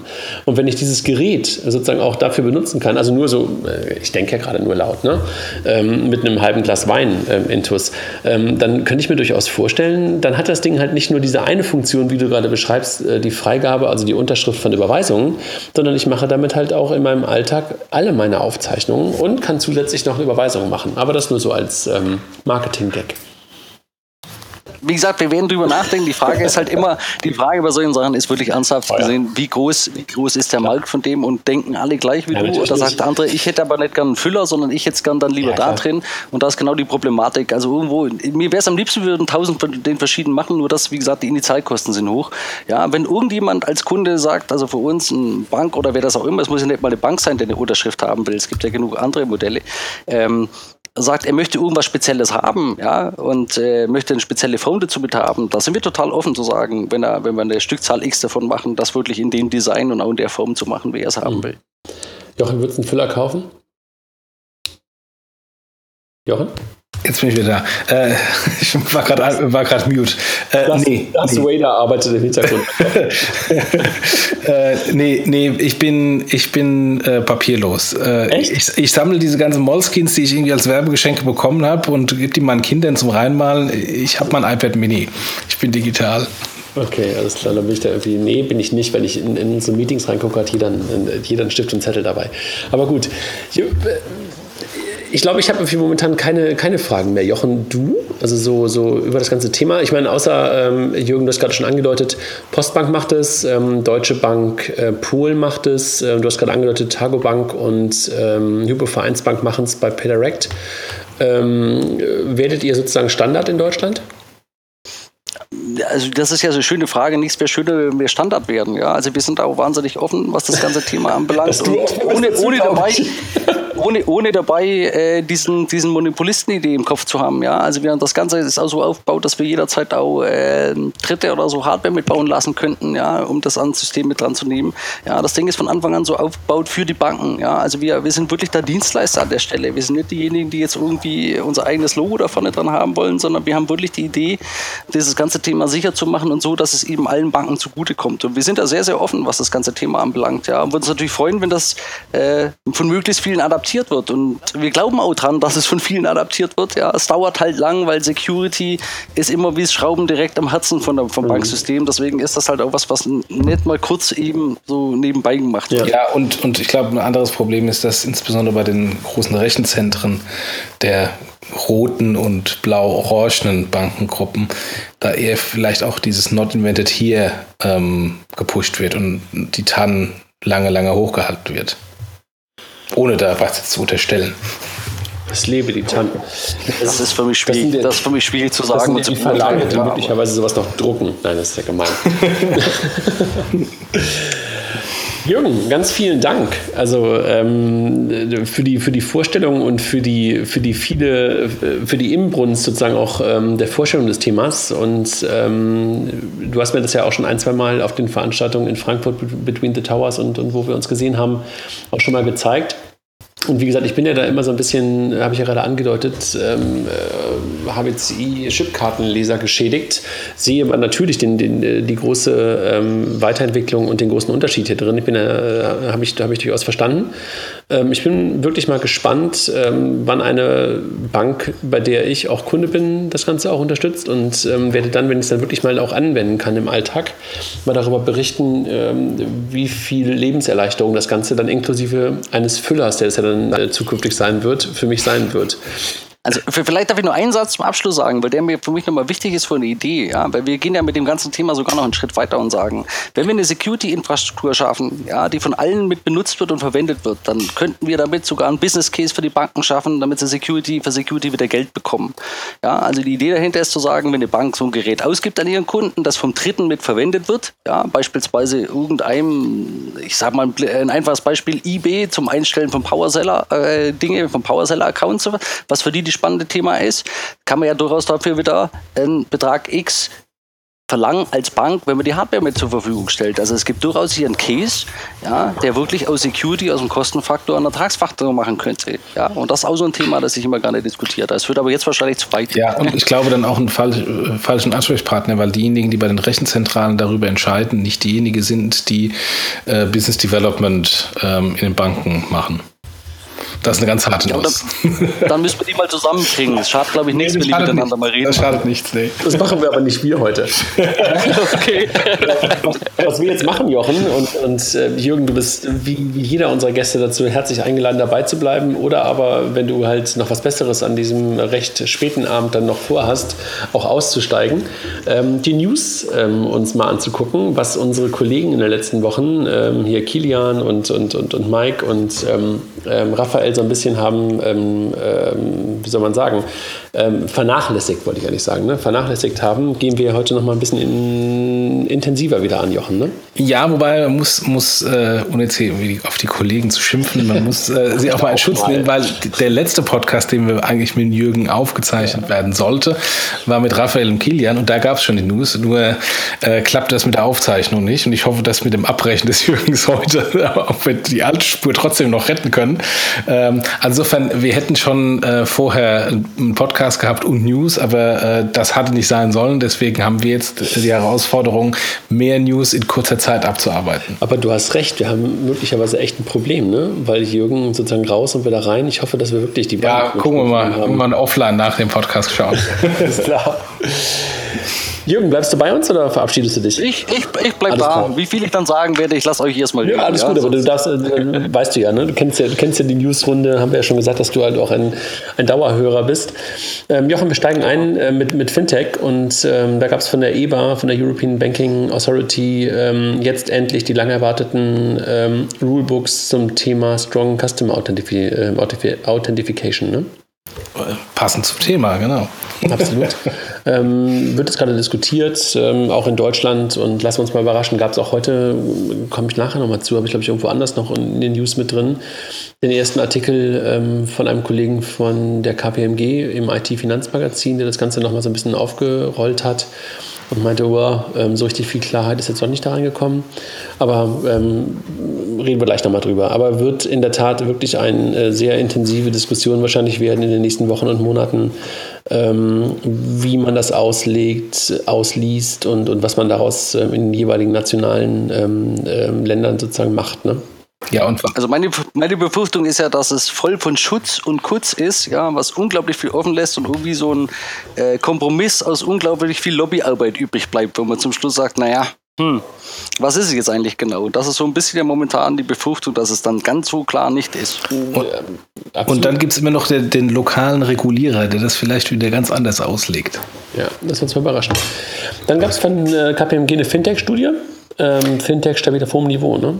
Richtig, äh, der Sven Korchinowski hat eine Studie rausgebracht, ähm, die eigentlich sehr positiv ist und diesem ab und äh, angesagten Abgesang ähm, auf Fintechs nach dem Motto, die skalieren nicht, ähm, relativ gutes äh, Zahlenmaterial dagegen stellt, dass es so schlecht doch nicht aussieht. Dann gab es einen echt guten Artikel unter Fintech News, glaube ich, zum Thema Innovation Labs und wie viele es gibt und was da momentan irgendwie möglicherweise schief läuft. Also es dem ganzen Fintech Innovations Lab, äh, Innovation Labs, ähm, teilen wir einfach mal. ja. ja. Sehr guter Artikel übrigens. Ja, dann nochmal ähm, auch zum Thema PSD2, wo äh, ich meine, ich habe ja da eh schon immer eine selektive Wahrnehmung, aber wo ich das Gefühl habe, wo momentan noch viel mehr Bass entsteht als, als, als je zuvor. Ähm, ein guter Artikel unter Payment Eye, ähm, Nine Takeaways aus der PSD2, also wo wirklich jemand mal ähm, versucht hat, das rauszunehmen, was da drin steckt und, und ähm, einfach ähm, auch lustig, dass man auf 9 kommt und noch nicht mal auf 10, also genau 9 Takeaways aus der PSD 2, ähm, aber wirklich echt gut. Gut, ähm, ähm, gut, äh, gut rausge, rausgearbeitet. Zum gleichen Thema, Jochen, ihr hattet das beim letzten ähm, Podcast, glaube ich, auch schon mal angedeutet, unser, unser äh, dritter Bankathon. Ähm, die äh, Application ist offen, das heißt also Developer, Gäste und sowas können sich jetzt ähm, bewerben für den Bankathon und der steht auch unter dem Thema PSD2 und Access to Account und wird stattfinden vom 9. bis 11. Oktober in Hamburg im Rahmen der Fintech Week. Ähm, auch Jürgen, wenn, wenn, wenn du Lust hast, da mit einem Team oder mit, mit, mit Devs vorbeizukommen, bist herzlich eingeladen. Ne? Also da ähm, im, im Sinne der PSD2 spannende Lösungen zu bauen. Boah, Jürgen, nimm den Mike und komm dahin, das wäre cool. Ja, alles klar, verstanden.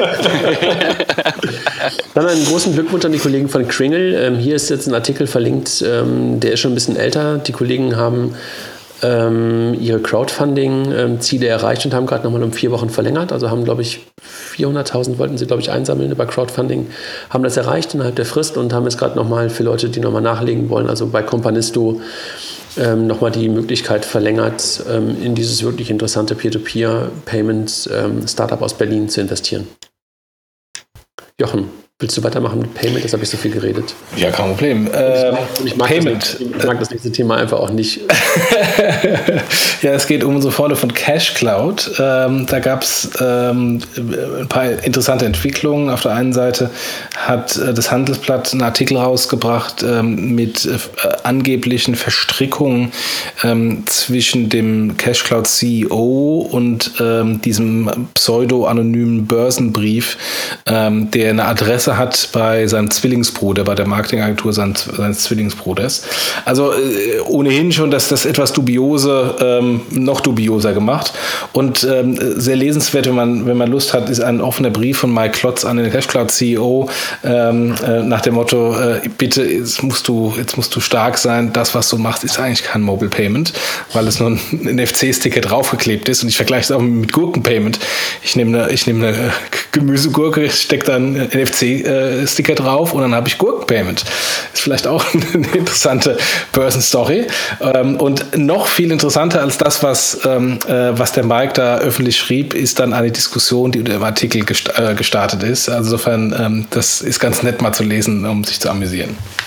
Ansonsten ähm, werde ich dieses Thema jetzt für immer und ewig totschweigen und darüber bis zu irgendwie einem Exodus in irgendeiner Art und Weise, glaube ich, nicht mehr reden wollen. ja. Gehen wir zum nächsten Thema. Ähm, äh, PayDirect. Geburtstag. Geburtstag. Happy Birthday. Erstes Jahr PayDirect hat uns ja. Birthday, würde ich sagen. Happy weiß ich nicht. ja, aber äh, schon Happy Birthday. Also man muss schon sagen, hier, lasst euch feiern. Ja. Ähm, ähm, hat uns ja auch im Podcast ähm, schon des Öfteren be begleitet und beschäftigt, auch heute wieder. Ähm, der, der Mike und ich äh, haben zum ersten Geburtstag eine Infografik gemacht, was denn alles passiert ist. Ähm, auch so ein paar Vergleiche beigezogen gegen PayPal, gegen Giropay im ersten Jahr, wie Giropay sich geschlagen hat versus PayDirect. Ähm, und dann gab es natürlich nicht nur unsere Infografik, sondern auch etliche Artikel, die, die das ähm, aufgenommen haben. Ähm, die, die FAZ hat was geschrieben, ähm, die, das Handelsblatt hat was geschrieben, äh, Internet World hat äh, die DPA-Pressemitteilung zu den zwölf neuen Händlern Händlern äh, äh, gecovert, ähm, die eigentlich nur eine Absichtserklärung war, die aber nicht live gegangen sind. Es gibt von einem anderen Podcaster, dem, dem Timo Hetzel äh, vom Bits und Co., der Bits und So Podcast, ähm, einen, ähm, einen Artikel, der geschrieben hat, ähm, macht PayDirect zu und macht doch Zaster statt PayDirect, hat insofern ein neues Payment Scheme, äh, Idee eines neuen Payment Schemes im Blogartikel äh, geschrieben. Und insgesamt war es auch äh, äh bei, bei äh, Twitter durchaus amüsiert äh, feststellen konnte, dass man, dass der Frank Schwab von der von der GITS sich mit dem FAZ-Redakteur so so eine kleine Privatfehde öffentlich geliefert hat. Äh, also insofern ähm, äh, sehr viel Emotionen bei diesem Thema äh, dabei und ich glaube, alle Beteiligten äh, auf der auf der PayDirect-Seite hätten sich vielleicht einen eher ruhigeren Geburtstag gewünscht. Zum Glück ist es ja in der Sommerzeit und möglicherweise hat es nicht jeder mitbekommen. Genau. Ähm, aber ähm, letztendlich ähm, kann man eigentlich wieder nur das sagen, Jochen, was wir eigentlich immer sagen. Also ähm, hoffentlich wird es ein Erfolg. Ähm, die, die, die Grundlagen sind eigentlich da. Jetzt muss man wirklich nur liefern im Sinne von ähm, vernünftige Händleranbindung auf die Reihe bekommen, vernünftiges Pricing auf die Reihe bekommen und dann über kurz oder lang halt auch in, in Funktionen nachziehen. Ne? Genau, ich wollte nämlich sagen, ein vernünftiges Produkt noch bauen, ja. ja. Aber, aber, aber Pricing, Pricing und Händler ist natürlich das allererste, ja. Ja. Ähm, sehe ich auf jeden Fall auch so. Dann ähm, hattest du, glaube ich, noch aufgenommen einen Payment-Trend-Faktoren ähm, von Online-Händlern, News. Ähm, Einfach so eine, so eine, kleine Studie, was sind die, was sind die aktuellen äh, Payment-Trends, kann man mal in, in die Show Notes reinbringen. Und ähm, dann gehen wir gleich weiter zu, zu Klarna und so fort. Ähm, also Klarna hat einen neuen Deutschland- oder Dachchef, Marc Berg, ähm, ex-Finovato und Japital ist jetzt der äh, gemeinsame Chef von Klarna und Sofort, also zieht in die Sofortgeschäftsführung ein und ist damit auch äh, Klarna Dachchef.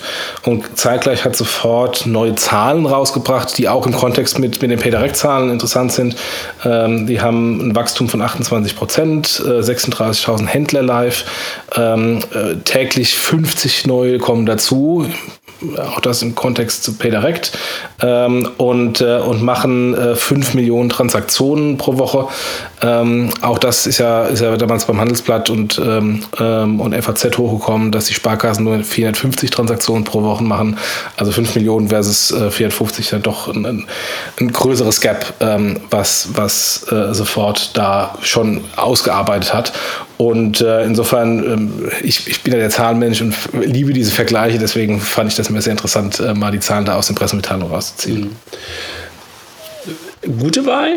Also ja, wir wollen ja jetzt nicht über Personen unbedingt sprechen, aber ähm, jemand auf jeden Fall, der sich das, ähm, der das Thema Payment ganz gut kennt, ne? der ja auch mit ähm, hier Miriam RatePay auch ein Stück weit ähm, in das Thema ähm, Kredit äh, und, und, und, und Ratenkauf ähm, damit schon Erfahrung gesammelt hat. Insofern also echt ein Insider für Klarna, ne?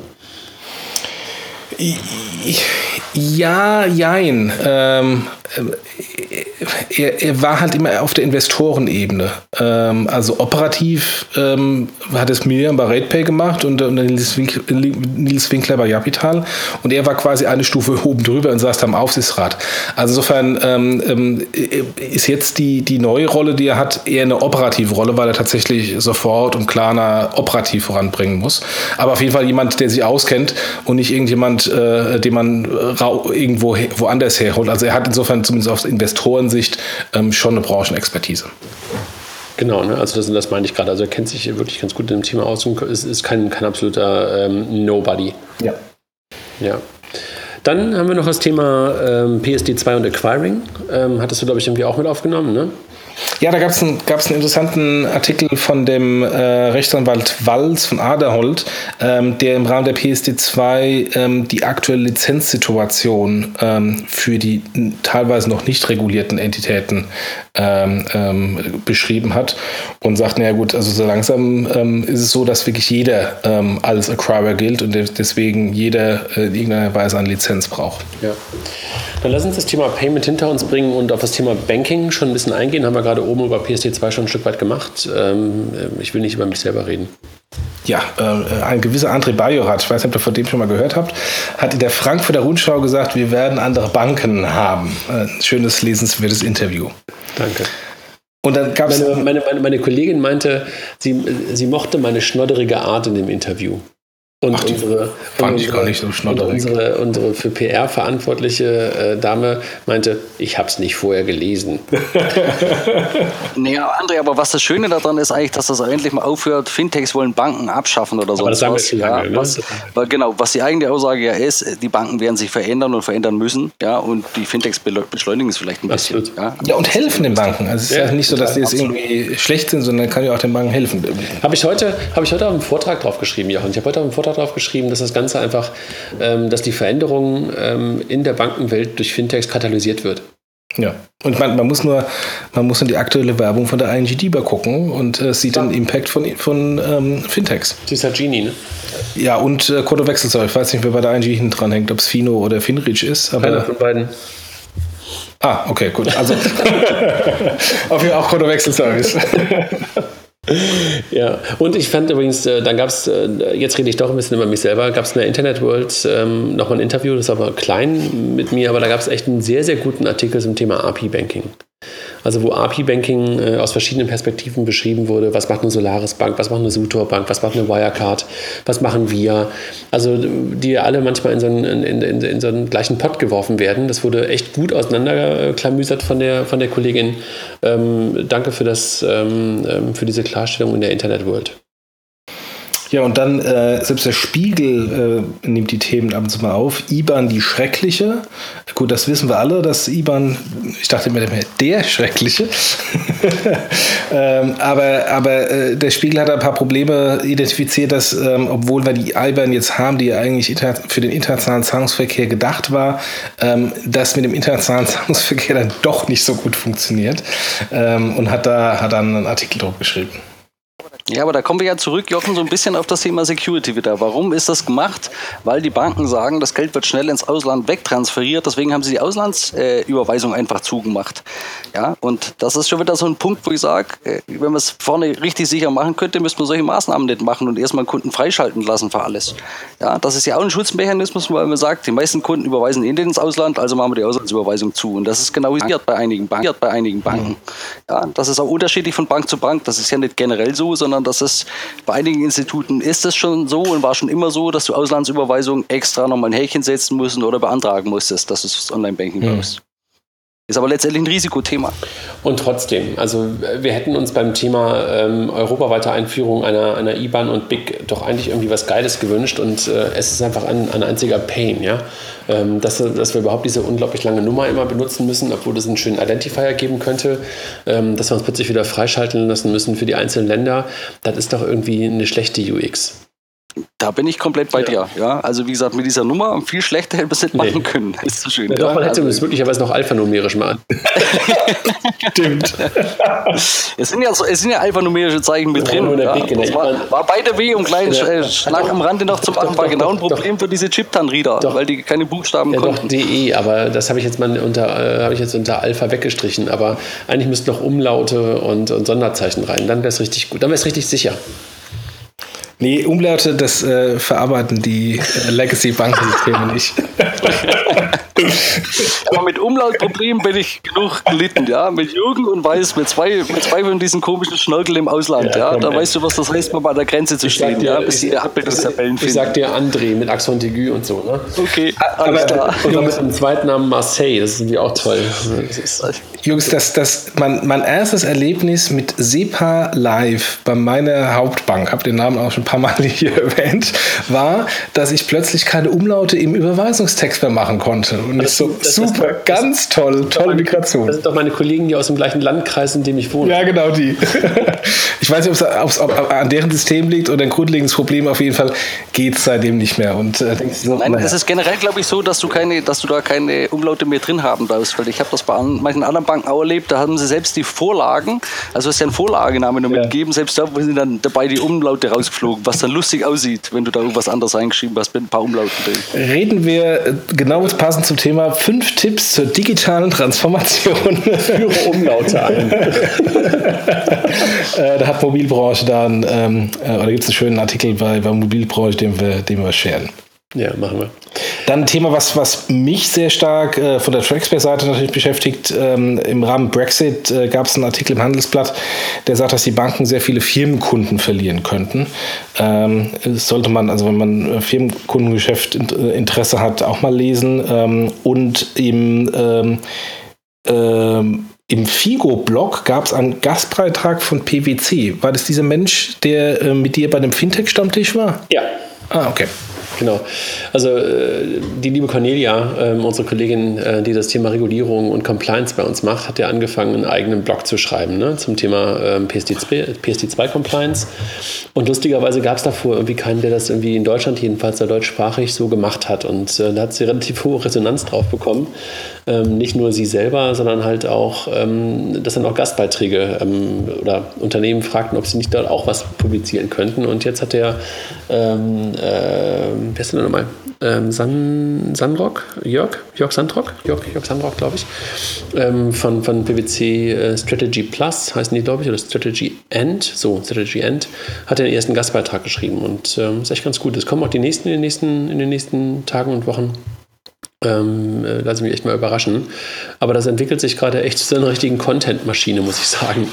Ähm, weil die Leute natürlich rund um PSD2 einfach gerade echt nach Informationen und nach vermeintlicher Klarheit ähm, dürsten. Ja. ja. Und da ist auch der Artikel, über den ich gerade am Anfang schon mal sprach, äh, vom Kollegen von KPMG, ähm, der das im IT-Finanzmagazin heute beim, beim Joachim Jurschik ähm, auch nochmal ein Stück weit ähm, versucht hat, ähm, klarer zu machen, wo wir da gerade stehen. Dann zum Thema Insurance. Ähm, zwei Sachen. Einmal Downloadzahlen bei Knip eingebrochen und wohl etwas größere Probleme bei Knip, wie man hört, die aber von Dennis ähm, just da auch meinte, so, nee, so groß sind die Probleme nicht, würde ich natürlich auch sagen. Nee, aber ähm, da, da geht es wohl nicht ganz so gut voran momentan. Ne? Ja, es gibt Probleme, ja. Ja. Vielleicht sollten wir da mal ein eigenes Feature machen zu diesen Versicherungsbrokern. Würde ich sehr gerne. Also gerne mal die Clark-Jungs äh, und möglicherweise dann irgendwie auch einen zweiten oder dritten mit da reinzunehmen, weil ja. die zweite Meldung ähm, kam dann von, ah nee, das war, ich habe mich glaube ich vertan. Ich dachte, es wäre Clark, aber es war GetSafe, ne? Ähm, die mit der 1822 eine Kooperation eingegangen sind, ne? Äh, gute Frage, keine Ahnung. Ja, ich glaube, es war GetSafe ähm, und nicht Clark. Ähm, aber äh, Clark hat ja kürzlich eine größere Finanzierungsrunde gemacht. Ja, und, genau. ähm, da gibt es einfach gerade eine ganze Menge an positiven und auch teilweise, wie wir gerade bei Knip gehört haben, auch nicht ganz so guten äh, Nachrichten. Das wird, glaube ich, das Thema Insurance, was wir ja vor anderthalb Jahren das erste Mal gemacht haben, ähm, echt mal gut ähm, nochmal noch mal an, äh, angehen könnten. Ne? Ja, ja. Finde ich gut kommen wir aufs Thema Blockchain. Es gibt eine ähm, schöne Übersichtsgrafik ähm, zum Thema Ethereum versus Bitcoin, die wir am besten mal äh, sharen. Und ähm, in dem Kontext ist das Thema Blockchain in diesem, in diesem berühmten Gartner Hype Cycle im Moment ganz oben angekommen, auf dem Peak of Expectations, ähm, wo jeder irgendwie erwartet, dass Blockchain die Welt ändert, was ja, wenn man ein paar Podcasts hört und äh, Blogs liest, viele erwarten. Ich bin da persönlich auch ein bisschen skeptisch, aber ähm, freue mich insofern, dass der Gartner das genauso sieht. Ähm, und äh, Bitcoin ist in diesem, in den neuesten Edition des Hype Cycles im, im sogenannten Tal der Tränen angekommen. Also hat sich von diesem, von diesem Peak of Expectations ähm, nach unten entwickelt, ähm, wo dann äh, relativ klar wird, was sind denn eigentlich die Use Cases, wo ist es gut, wo ist es weniger gut und wo sind dann die Seifenblasen oder die großen Seifenblasen geplatzt. Drogen und Waffen. Im Auslandszahlungsverkehr äh, in äh, protektionistischen Ländern hat Bitcoin einen riesen Vorteil.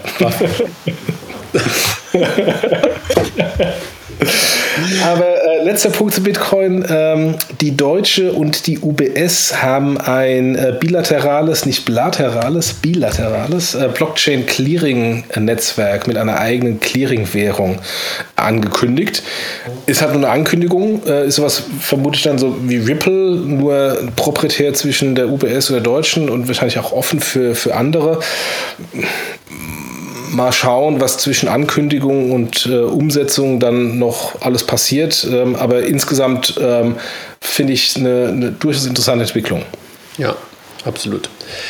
Ähm, Bankathon haben wir schon drüber gesprochen. Als nächstes, ne? nochmal kurz die Ankündigung. Dann die Konferenz Banken Challenge in Köln. Jochen, ich habe übrigens einen anderen Fee nochmal bekommen, einen Discount-Fee den wir nutzen können für das Thema. Ja, den habe ich, den, der steht hier. Ja, aber ich habe einen anderen Preis nochmal. Ach, du hast noch einen anderen Preis, okay. Was ist denn dein Preis? 390 oder so. Oh, okay. Also ich habe einen Discount-Preis in Höhe von, äh, von äh, 960 auf 690 Euro. Ja, und ich habe gesagt, für Fintechs ist 690 Euro zu viel. Ah, okay. Okay, also äh, der Payment, Payment Banking-690, äh, wenn man auf die Website geht, bekommt man diesen Discount auf 690 Euro. Wenn der André seinen Code hat, dann gibt es noch günstiger. Wir kriegen übrigens nichts davon, von daher ähm, haben wir es nur für euch, liebe Hörer, gemacht. Ja, nur. Also ich muss mal kurz gucken. Du hast den Code vergessen wahrscheinlich. Du bist so gemein. Ach nee, warte mal. Ich habe ihn. Warte mal. Hm. Aber ich habe irgendwie den, ich habe keinen Code bekommen.